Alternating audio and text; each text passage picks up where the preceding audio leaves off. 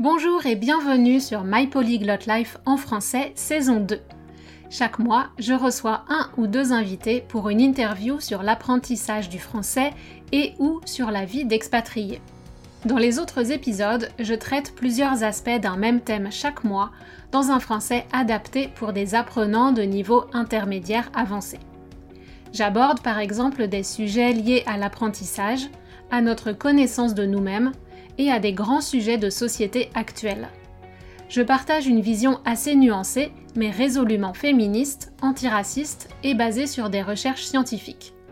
J'essaye qu'elle soit la plus inclusive possible pour parler de différentes perspectives. Je suis Cathy Intro et je suis coach de français certifié Neurolanguage.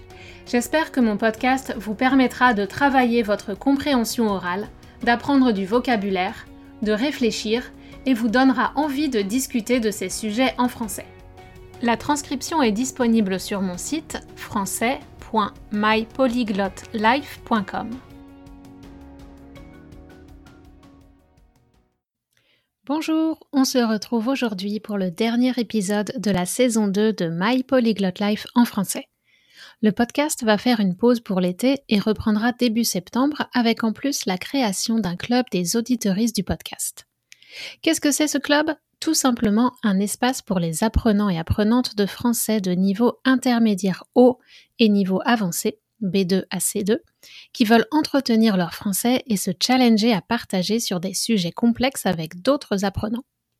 Ce sera une communauté privée, un espace bienveillant et le plus inclusif possible pour oser prendre des risques et te permettre de passer un palier avec ton français. Je donnerai plus de détails dans quelques semaines, mais tu peux déjà m'envoyer un email ou un message sur Instagram ou Facebook si le concept t'intéresse. Pour conclure cette saison, je vous ai gardé un super thème qui est central quand on apprend une langue étrangère. Ça alimente notre stress et nous empêche de parler de façon aussi fluide qu'on aimerait. Ce saboteur, c'est la peur du regard des autres, qui peut s'exprimer de plusieurs façons. Il y a par exemple la peur d'être observé ou jugé, ou encore démasqué si on a aussi le syndrome de l'imposteur. Au final, ce sont des symptômes de la peur d'être rejeté. En tant qu'être humain, notre survie dépend de notre capacité à faire partie d'un collectif. Le bébé humain est un des animaux les plus démunis. Toutes les autres espèces apprennent à se déplacer seules très rapidement. Pour les bébés, ça prend beaucoup de temps. Il faut compter plusieurs mois avant même de ramper et de se déplacer à quatre pattes, et un an avant de marcher sur ses jambes d'une façon incertaine. On ne peut évidemment pas trouver sa nourriture tout seul. Sans nos parents et sans la communauté autour de nous, nous ne pourrions pas survivre. C'est donc hyper important de savoir s'adapter à la vie en société. Au-delà de notre survie, ça affecte également notre bien-être mental. Chaque personne socialise d'une façon différente et en quantité variable selon que vous êtes plus ou moins intro ou extraverti. Mais tout le monde a besoin d'un rapport privilégié avec au minimum quelques individus. Pour assurer notre survie, notre cerveau a mis en place des mécanismes pour nous protéger. L'un de ces mécanismes, c'est le jugement. On juge nos propres comportements et ceux des autres. On les compare aux règles établies par le groupe, et les individus qui ne respectent pas les règles mettent en danger la cohésion du groupe, donc ils sont sanctionnés. Ça peut être une simple punition et aller jusqu'à l'extrême le plus douloureux, l'exclusion du groupe. Quand on veut rejoindre un groupe, on va essayer d'adopter les mêmes comportements que ses membres. En marketing, on entend souvent parler de tribu, c'est-à-dire un groupe d'individus qui partagent les mêmes valeurs et qui adoptent les mêmes types de comportements. Récemment, j'ai accueilli une amie chez moi pour un court séjour. Ça faisait longtemps qu'on ne s'était pas vu et à plusieurs occasions pendant ce court séjour, je me suis demandé ce qu'elle penserait si j'exprimais sans filtre mon avis sur ce que je pensais ou ce que je ressentais dans la situation où on était. Est-ce qu'elle penserait que je suis bizarre? Est-ce qu'elle serait embarrassée ou agacée? C'est une très bonne amie et je sais qu'elle ne me jugerait pas et accepterait mes commentaires et serait suffisamment ouverte d'esprit pour en discuter. Cette peur du jugement, qui s'exprime autant avec des inconnus que des personnes proches, c'est souvent une peur irrationnelle qui s'emparent de nous et alimentent nos doutes. La peur du jugement nous bloque dans divers aspects de notre vie, par exemple quand il faut prendre la parole dans un groupe ou prendre la parole en public. Et dépasser cette peur vous permettra de faire de réels progrès en français. Dans cet épisode, je vais vous donner quelques pistes de réflexion. Et ensuite, je vous invite à réfléchir à votre propre rapport au regard des autres. Je vais vous poser quelques questions à la fin pour vous encourager à faire l'exercice. Tout d'abord, c'est important de reconnaître l'importance d'appartenir à un groupe. Est-ce que vous avez déjà fait partie d'une tribu? Quand vous étiez ado, est-ce que vous avez rêvé de rejoindre un groupe parce que ses membres avaient l'air cool?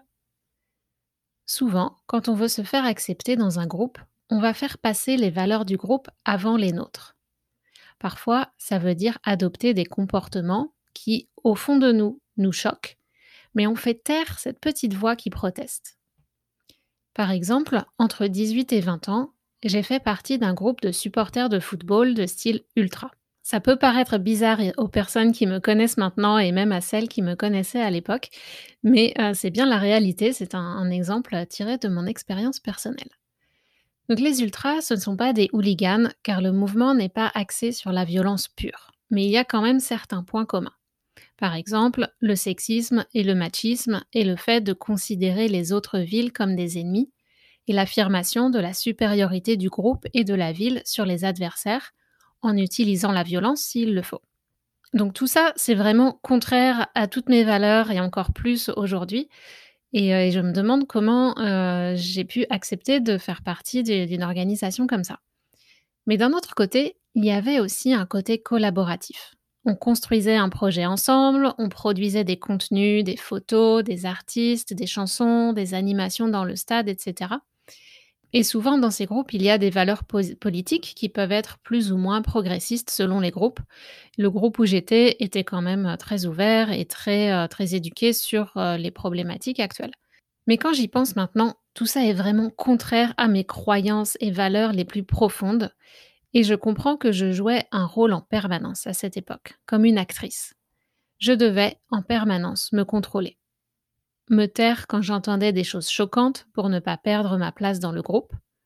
Et au moment de parler, je devais réfléchir pour dire des choses acceptables pour le groupe, des choses cool de préférence.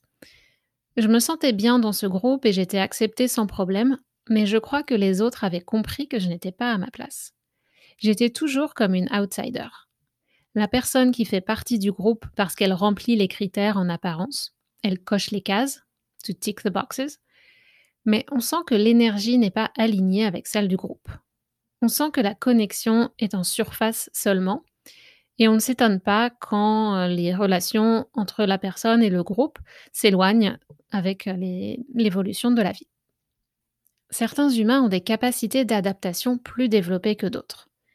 Ils et elles ont cette capacité à observer attentivement, puis à mimer c'est-à-dire à reproduire les gestes et à s'adapter au comportement des autres pour se faire accepter par des groupes différents. Ça peut conduire à un phénomène de suradaptation. Ce phénomène arrive quand on fait passer les besoins des autres avant les nôtres de façon systématique et qu'on fait des choses parfois contraires à nos valeurs profondes. Quand ça arrive, on le sent souvent dans notre corps, mais on choisit de l'ignorer. Ça peut être euh, une boule dans la gorge ou dans le ventre, par exemple, un stress démesuré, plus grand que normalement, un rire crispé, ce genre de signaux qu'on choisit ou pas de, de relever quand on les sent arriver. Appartenir à un groupe, c'est important, mais il faut bien les choisir. Un groupe peut vous tirer vers le haut, vous motiver, vous amener à vous dépasser et augmenter votre plaisir grâce à la connexion avec autrui, Autrui, ça veut dire avec d'autres personnes. Mais il peut aussi vous tirer vers le bas si le groupe n'est pas adapté à vos besoins et à vos valeurs. Si les compétences des autres personnes sont supérieures, par exemple, ça risque de vous démoraliser. Vous allez vous sentir nul. Un autre cas de figure où le groupe nous tire vers le bas, c'est si on a le sentiment de se limiter d'une façon ou d'une autre pour se conformer au groupe. Et je trouve que c'est vraiment dommage. En tout cas, pour moi, cette situation est frustrante. J'ai l'impression d'être comme un lion en cage, de ne pas avancer et mon état d'esprit est moins bon. Je me compare aux autres et je trouve que je ne fais pas les choses comme il faut, alors qu'en fait, je suis en train de comparer des choux et des carottes. Ça, c'est la version française de Comparing Apples to Oranges. Alors que si je suis entourée de personnes inspirantes et positives, un peu plus avancées que moi, mais pas trop, mon esprit de compétition me tire vers les sommets plus que si j'étais seule. Et ensuite, comme dit l'expression, ce n'est pas figé dans le marbre. Donc ça veut dire qu'on évolue, on change, donc inévitablement nos groupes vont changer et c'est pas grave. On peut changer d'avis, on peut changer d'environnement et de avoir des envies différentes. Chaque personne qui croise notre chemin nous permet d'avancer. On doit les remercier, mais avoir le courage de passer à autre chose si on sent un désir d'explorer des choses différentes. C'est pas une obligation, mais si ce désir est là, c'est excitant de le suivre, non? Quand on apprend une langue étrangère, les situations en groupe ont tendance à générer du stress. C'est tellement plus confortable d'être en session individuelle avec son prof ou son coach qui nous connaît, ou avec le ou la partenaire de conversation avec qui on a bâti une relation. Dans ces situations, on pourrait dire qu'on parle couramment. Mais quand on essaye de parler à l'extérieur de ce cocon, c'est pas la même sensation. Alors que se passe-t-il pour expliquer cette différence? Comment le fait de parler une langue étrangère crée une menace concernant l'appartenance au groupe? Alors d'abord, évidemment, dès qu'on ouvre la bouche dans un contexte où euh, les autres sont natifs et pas nous, on est identifié comme étranger ou étrangère. Ensuite, on peut avoir peur de faire un faux pas, donc de dire une chose qui va offenser quelqu'un ou qui est contraire au code de la société, de la langue qu'on apprend. On peut aussi avoir peur de paraître stupide. On a aussi peur de ne pas être compris ou comprise. Plus la pensée est complexe et nuancée, et plus la peur est forte. Pour cette raison, les insécurités ne diminuent pas même quand tes compétences en grammaire augmentent. Ce sont deux aspects séparés qui doivent être travaillés différemment. D'ailleurs, peut-être que tu as une pensée en arborescence très développée ou une hyperactivité mentale, c'est-à-dire qu'une idée t'amène à penser à autre chose qui n'est pas liée directement, et ainsi de suite. Tes collègues et amis ont parfois du mal à suivre ton raisonnement. Tu passes d'une chose à une autre sans transition. Tu comprends les choses abstraites rapidement, tu as l'impression de devoir expliquer les choses dans le détail et étape par étape pour que les autres te comprennent, et ça te demande des efforts. Tu as développé les outils pour le faire dans ta langue maternelle et en anglais, mais en français, tu te sens bloqué et frustré et ça te stresse. Et plus tu stresses, plus tu perds les mots. C'est une spirale négative. Alors d'abord, je voudrais te dire que c'est normal, et désolé pour la mauvaise nouvelle, c'est une bataille permanente. Il n'y a pas de baguette magique pour résoudre ça. Par contre, c'est possible de mettre en place quelques stratégies efficaces pour développer de nouvelles habitudes qui vont réduire ton stress. On a souvent tendance à penser si je parle couramment, je serai moins stressé. En fait, c'est plutôt l'inverse. Si tu réduis ton stress, ta fluidité va s'améliorer. Et si tu écoutes et comprends au moins 75% de ce podcast, ça veut dire que tes compétences en français sont suffisantes pour t'exprimer. Mais si tu es bloqué pour parler, ton problème vient probablement de deux causes.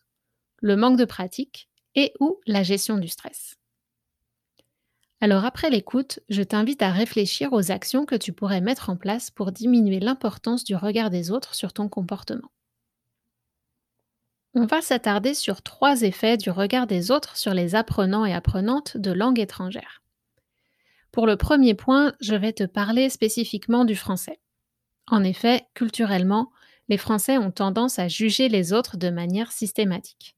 Et pas seulement les étrangers, c'est tout le monde. C'est pas rare d'entendre Oh, il ou elle est bizarre, mais t'es bête ou quoi? Là, t'es sorti en pyjama aujourd'hui? Quand vous êtes mal habillé, on vous fait comprendre que euh, quand on sort en public, on doit faire attention à la façon de s'habiller, alors que c'est pas du tout comme ça au Canada, par exemple.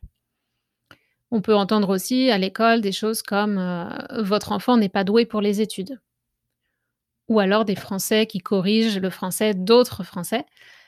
On dit pas la sœur à ma mère, mais la sœur de ma mère. Voilà, c'est pas personnel, c'est un trait culturel, ne vous laissez pas atteindre par ces jugements. Le français n'est pas votre langue maternelle, vous avez le droit de faire des erreurs et de ne pas connaître tous les codes de la société. En deuxième point, je voudrais partager ce que mon expérience canadienne m'a apprise. Après dix ans ici et après avoir fréquenté des Canadiens de villes multiculturelles comme Vancouver et Montréal et des Américains qui avaient peu d'expérience de l'international, j'ai pu constater à quel point l'attitude des natifs a un impact sur la performance de l'apprenant. La communication, c'est un processus à double sens et vous ne contrôlez qu'une moitié, vous-même. À partir de là, le comportement et le jugement de l'autre partie n'est pas votre responsabilité. Par exemple, les Canadiens des grandes villes sont habitués à entendre des accents étrangers, donc leur compréhension est plus flexible. Tandis que les Américains unilingues ont sincèrement des difficultés à comprendre les étrangers lorsque la prononciation diffère trop de ce qu'ils ont l'habitude d'entendre. C'est la même chose avec les Français selon leur degré d'exposition à des accents et du vocabulaire internationaux. Si la personne ne comprend pas, ce n'est peut-être pas votre faute. Ne vous remettez pas en question au moindre accroc, à la plus petite incompréhension. Faites de votre mieux, concentrez-vous sur vos forces et travaillez vos faiblesses en solo ou avec une coach si vous voulez aller plus vite. Et un dernier mot sur ce sujet, nous sommes toutes et tous des natifs ou en position dominante à certains moments, donc je vous encourage à cultiver l'esprit d'ouverture, l'empathie et la gentillesse dans vos interactions. En troisième point, quand on apprend une langue étrangère, on veut tout bien faire. On veut éviter les erreurs au maximum. On se concentre souvent sur la correction de la langue et on a peur de commettre un crime contre la langue en disant la parasol au lieu de le parasol. Et si on se concentrait plutôt sur la légèreté et le plaisir, qu'est-ce que ça donnerait? L'exemple du ou de la parasol vient du compte Instagram de Tati MacLeod, une comédienne anglaise en France qui fait des vidéos bilingues hilarantes que je vous recommande chaudement pour rire au sujet des différences culturelles entre les Anglais et les Français. Elle a posté une vidéo où elle disait la parasol au lieu de le parasol, qui est la version correcte. Un parasol est masculin et elle a reçu plein de messages pour la corriger, alors que c'était vraiment un détail de sa vidéo qui parlait de tout à fait autre chose. Donc suite à ça, elle a fait un reel, et le reel qu'elle a fait nous rappelle avec beaucoup d'humour à quel point ce type d'erreur est peu important et nous encourage à ignorer ce genre de remarques qui ne sont pas du tout constructives. On a une expression qui dit balayer du revers de la main, qui signifie oublier rapidement les choses pas importantes. En anglais, on pourrait dire to swiftly dismiss something. Je vous invite donc à balayer du revers de la main les remarques qui ne sont pas constructives et à continuer votre chemin. Cultivez le plaisir d'apprendre la langue, trouvez votre style et assumez-le. Soyez-en fiers. Exploitez le plein potentiel de vos connaissances avec toutes les langues que vous parlez. Soyez créatif avec la langue, jouez avec elle, parlez en franglais si ça vous amuse, donnez-vous la permission de briser les règles. Le principal est d'arriver à se faire comprendre et de susciter de la joie en vous. Et si vous êtes content, vous allez rayonner cette joie et la transmettre à la personne à qui vous parlez. Maintenant, voilà cinq pistes pour dépasser votre peur du jugement quand vous parlez français en public. Le premier conseil, c'est de pratiquer. Pratiquez beaucoup. Si vous travaillez dans un environnement bilingue, pratiquez de passer de la langue française à la langue anglaise aussi souvent que possible, pour que cette faculté devienne un automatisme. Le code switching ou changement de code est fatigant pour le cerveau. Donc c'est comme de s'entraîner pour un triathlon. Il faut un entraînement spécifique et construire son endurance progressivement. En numéro 2, construisez une communauté de personnes qui partagent vos valeurs, avec qui vous pourrez communiquer partagez vos idées ouvertement en français sans être jugé. Vous allez alors apprendre à développer des idées complexes et une argumentation spontanée en français. Ça vous aidera plus dans la vraie vie qu'un certificat de DELF ou de DALF, croyez-moi. Et lorsque vous aurez gagné de la confiance, vous pourrez alors partager vos idées avec des personnes qui pourraient vous critiquer ou vous challenger. En troisième point, si on s'accepte soi-même tel qu'on est, le jugement des autres n'est plus important. C'est pour ça que dans une relation de coaching, le coach en langue demande toujours au coaché de réfléchir sur sa performance en premier. Là où le coaché ne recherche pas la validation du coach, au contraire d'une relation professeur-élève. Il ou elle est responsabilisé et développe son, autonomie. Connaître et communiquer ses limites aide à gérer les situations. Par exemple, une de mes clientes a informé ses collègues qu'elle pouvait faire les réunions en français jusqu'à 17 heures mais qu'ensuite elle était trop fatiguée et qu'elle répondrait en anglais. Mais les collègues pouvaient continuer de parler en français. Dites précisément à vos interlocutrices de quoi vous avez besoin. Parlez plus lentement, articulez, laissez plus de temps, donnez un synonyme pour un mot inconnu, etc. Car il et elle ne peuvent peut-être pas comprendre votre situation. Lorsque vous êtes honnête sur ce que vous pouvez ou ne pouvez pas faire, vous économisez de l'énergie car vous, ne vous sentez pas obligé de cacher vos faiblesses. Vous partagez la responsabilité du succès de l'échange avec l'autre personne, et ça va vous motiver à vous améliorer rapidement. Ce qui m'amène au point suivant. Au lieu de gâcher de l'énergie à essayer de savoir ce que l'autre pense de vous, concentrez-vous sur le message que vous souhaitez communiquer et rien d'autre. C'est comme la bande passante du Wi-Fi. Si on éteint le jugement, ça laisse plus de bandes passantes pour se concentrer sur les idées et sur la façon de les dire en français. Si vous avez déjà fait de la méditation, c'est le même principe. En méditation, quand on a des pensées, on les laisse venir, puis on se recentre sur la respiration. Quand on parle en public, lorsque vous sentez qu'une partie de votre esprit part dans le jugement, que vous êtes en train de vous observer, de penser est-ce que je suis bien coiffée? Comment est mon accent, ah j'ai fait une erreur ici, etc. Revenez sur l'action présente, sur le fil conducteur de votre idée et le message que vous voulez communiquer au final. Si besoin, vous pouvez faire une micro-pause au milieu de la phrase pour laisser le temps de se recentrer tout en créant un suspense qui va maintenir l'auditorice engagé. Finalement, consacrez vos pensées à valoriser votre progression et les solutions qui vous permettent d'atteindre vos objectifs. L'énergie se dirige là où va notre attention. Si on se concentre sur les obstacles, les problèmes et le comment, on reste bloqué dans le drama. C'est important d'analyser les plus et les moins après une interaction, mais toujours avec un œil bienveillant et une recherche de solutions concrètes pour améliorer les points qui nous dérangent la boussole intérieure de notre intuition et de notre ressenti est un outil très fiable pour progresser, lorsqu'on sait les utiliser. Si ces concepts t'intéressent mais que tu ne sais pas comment procéder, abonne-toi à mes contenus car je te donne régulièrement des pistes de réflexion pour initier des prises de conscience et réserve une séance découverte pour voir comment le coaching linguistique pourrait t'aider. Pour conclure sur le sujet du jugement, qui est intimement lié à la confiance en soi et en sa propre valeur, ne laisse personne sous-estimer ton intelligence simplement parce que tu n'as pas tout le vocabulaire. Sois confiance en tes capacités, et si la base de ta confiance en toi est solide, tu n'auras pas peur du jugement d'autrui. Garde à l'esprit que tu ne sais pas ce que pensent les autres ou les raisons qui les poussent à dire des choses parfois blessantes. Rappelle-toi qu'il est toujours possible de poser des questions pour clarifier un point au lieu d'imaginer mille et une hypothèses toutes plus folles les unes que les autres. Si tu cherches l'efficacité, communiquer tes besoins et clarifier est la voie la plus efficace en termes de temps et d'énergie. Et maintenant, c'est à toi de jouer. Quelle importance a le regard des autres pour toi? Dans quelle situation te sens-tu plus déstabilisé par la peur du jugement? À quelles occasions as-tu réussi à dépasser cette peur pour t'exprimer dans un contexte très stressant? Quelles leçons peux-tu tirer de ce ou ces succès? Et enfin, comment pourrais-tu utiliser cette prise de conscience pour améliorer ta fluidité et ton plaisir de parler en français?